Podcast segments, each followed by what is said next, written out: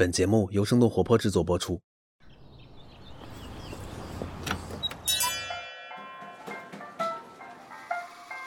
您的 espresso 好了，请慢用。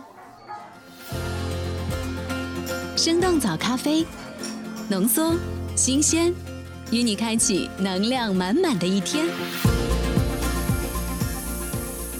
嗨，早上好呀！今天是二零二一年的七月十九号，星期一，新的一周又开始了。这里是生动早咖啡，我是来自生动活泼的梦一。每周一、三、五的清晨，几条新鲜的商业科技轻解读，和你打开全新的一天。最近，科技圈的大佬们可以说是排队飞向太空。宣布卸任没多久的亚马逊前 CEO 杰夫·贝索斯，已经开始全身心的投入到他的太空公司蓝色起源当中了。明天呢，也就是美国当地时间的七月二十号，我们就能够一起见证它的太空执行。那在几条重要的商业科技动态之后，我们将和你一同来关注。小米超过苹果了。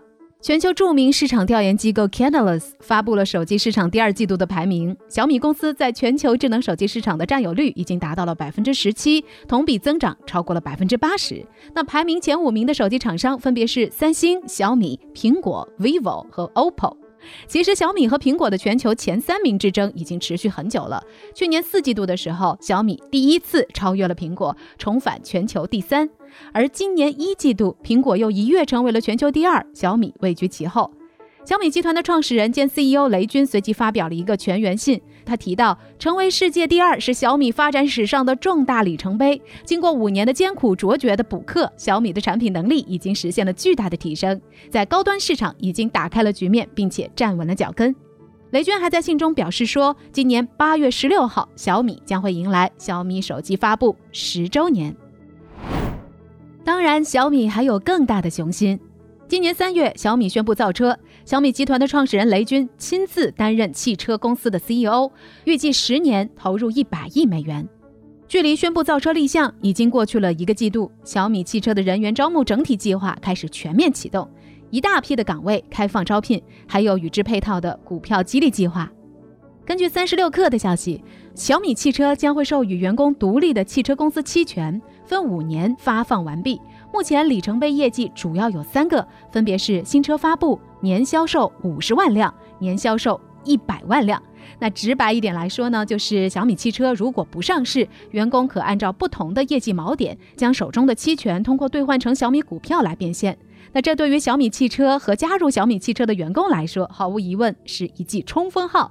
旅顺架构之后，小米汽车到了全面提速的时候了。再来关注一下国外。喜欢播客的朋友，你知道一款叫做 Pocket Cast 的软件吗？这是一款设计精美的国外播客应用。不过未来不久呢，它将会有一个新家了。根据报道，WordPress 母公司 Automatic 正在从包括 NPR 和 BBC Studios 在内的公共广播团体手中来购买播客应用 Pocket Casts。两位创始人也会一并加入，继续带领团队。Automatic 表示将会保留 Pocket Casts 所提供的播客服务，同时也会探索与 WordPress 的深度集成，从而能够更轻松地分发和收听播客。那这一次的收购呢，也是 Automatic 第二次在播客领域的动作。在今年的二月份，这家公司宣布与 Spotify 旗下的播客托管平台 Anchor 展开合作，通过文本转语音的功能来帮助创作者将博客文章转成播客节目。Pocket Casts 作为一款独立的播客应用，未来呢将会持续面对来自于苹果、Spotify 还有谷歌等等巨大的竞争压力。所以说，和 WordPress 这个全球领先的博客平台展开整合，肯定是非常有意义的。再来关注自动驾驶公司 Aurora 通过 SPAC 上市了。美国自动驾驶初创公司 Aurora 在周四的时候表示，他们将通过特殊目的收购公司 Reinvent Technology Partners 合并的方式来上市。根据合并协议，Aurora 将会以一百零六亿美元的价值上市，预计将会在今年完成交易。那交易结束之后，将会为 Aurora 带来大约二十亿美元的新现金。Aurora 成立于二零一七年，正在开发一种 L 四自动驾驶系统，目的是为多种车型提供自动驾驶系统。预计呢能够同时覆盖客运轿车到八级卡车，Aurora 预计将会首先进军自动卡车的运输业。那这是一个价值七千亿美元的市场。这家公司呢还预计将会迅速的扩张到邻近的垂直领域，包括最后一英里送货和轿车服务。你现在听到的是蓝色起源公司为他们的一张太空船票所制作的拍卖宣传短片。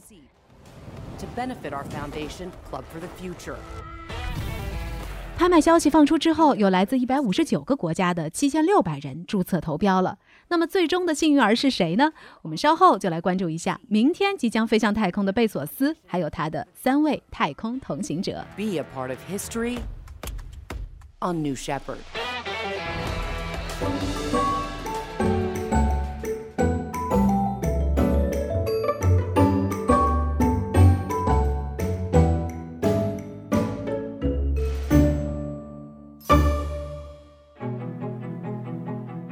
世界首富杰夫·贝索斯说：“太空飞行是他一生都想做的事情。”那么，对贝索斯来说，明天可能算得上是其中的一次大考。预计在北京时间七月二十号的晚上九点，我们将能够看到包括贝索斯在内的四位乘客乘坐贝索斯的太空公司“蓝色起源”的火箭和飞船 “New Shepard” 新谢泼德号飞往太空，完成这家公司的首次载客飞行。根据报道。新谢泼德号高度大约有十八点三米，到时候在液态氢和液态氧混合物的推动之下，新谢泼德号将会从西德克萨斯州沙漠里的发射台垂直发射升空，就像传统的火箭发射一样。新谢泼德号不会进入围绕地球的轨道，而是将四名乘客带到距离地球表面一百多公里高的地方。那四名乘客呢，将能够享受大约三分钟的失重状态。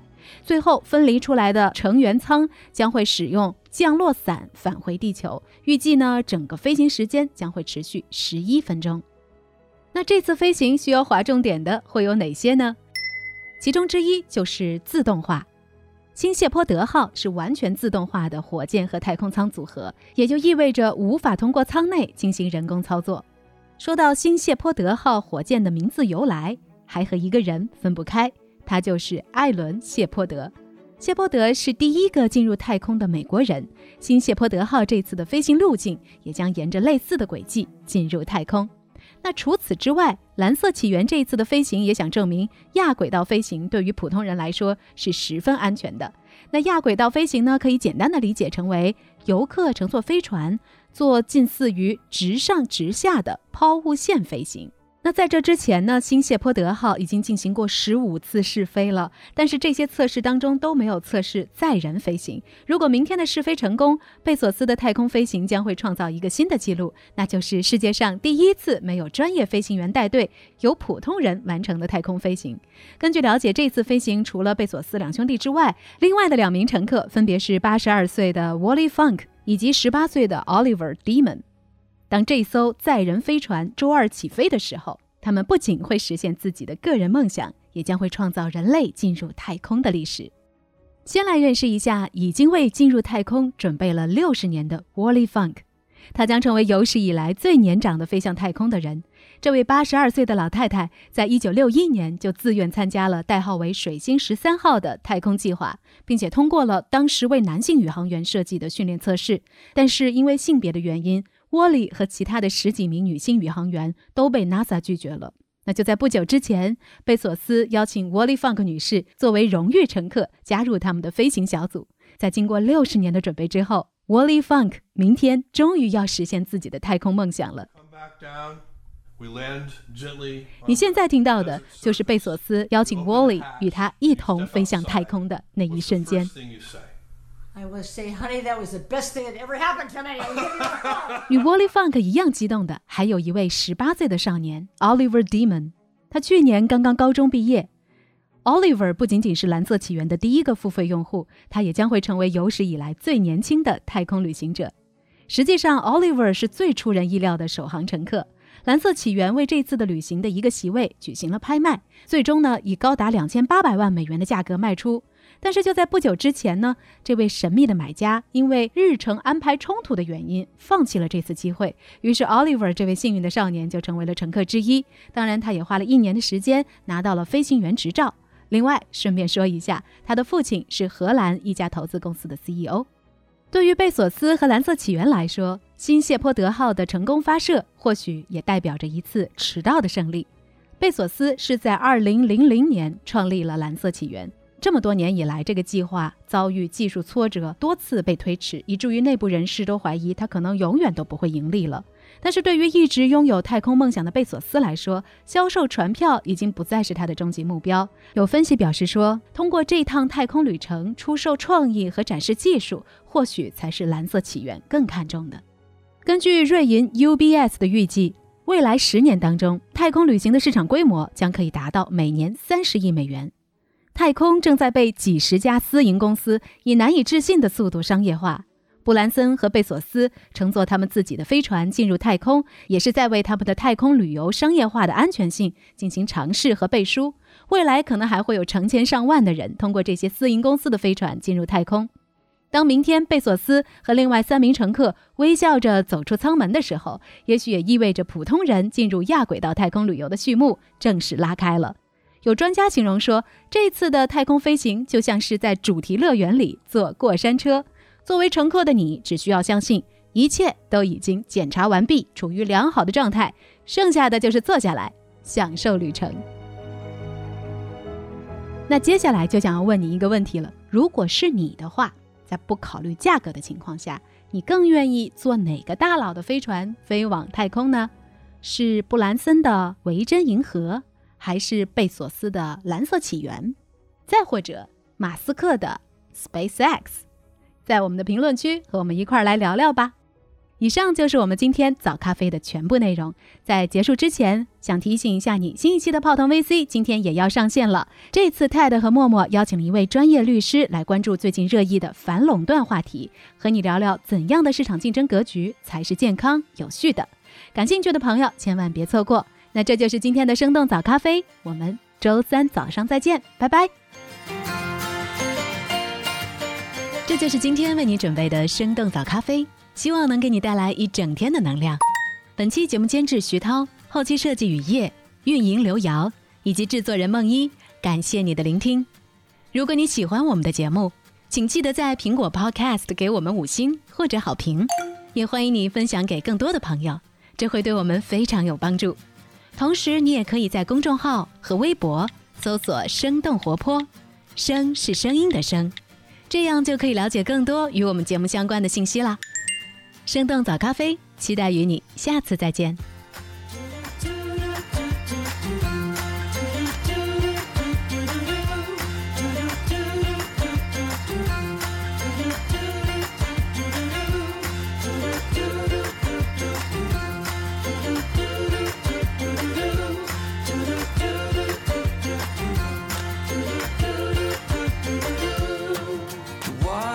The dam is breaking in.